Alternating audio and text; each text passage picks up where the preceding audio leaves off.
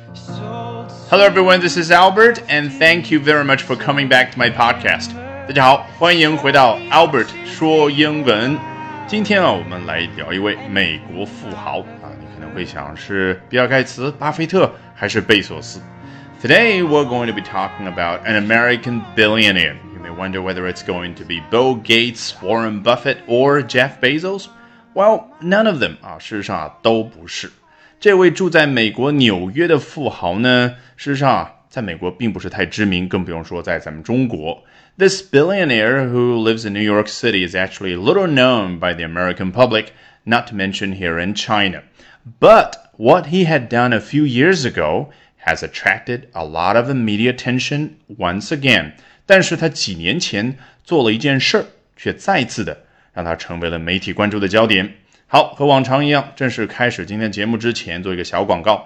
本节目内容极其精彩丰富的完整版，以及更多其他由我原创的英语学习课程，都在微信公众号 Albert 英语研习社，赶紧搜索并关注吧。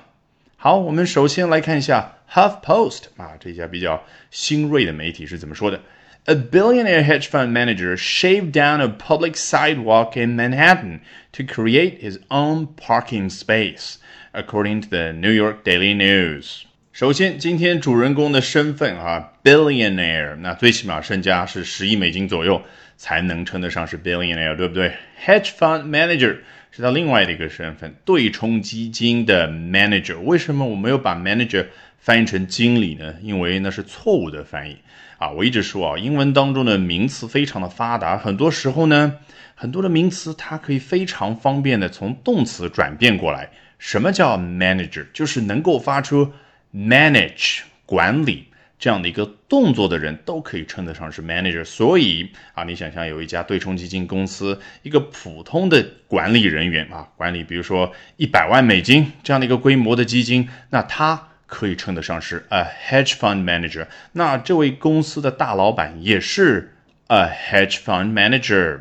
好，那他做了件什么事呢？Shave down a public sidewalk in Manhattan，在曼哈顿呢，把一个人行道给 shave down，好像刮胡子一样，就给刮下来了啊。当然就是把其中的一小段给刮了下来。那你头脑里面可以想象一下，人行道一般是高出普通的路面，所以呢。刮出来之后呢，就有一个斜坡，对不对？好，目的是什么？To create his own parking space 啊，为了创造自己的一个停车位。好，这都是谁表达的观点或者谁报道的呢？According to the New York Daily News 啊，是纽约每日新闻。本节目内容极其精彩丰富的完整版，以及更多其他由我原创的英语学习课程，都在微信公众号 Albert 英语研习社。赶紧搜索并关注吧。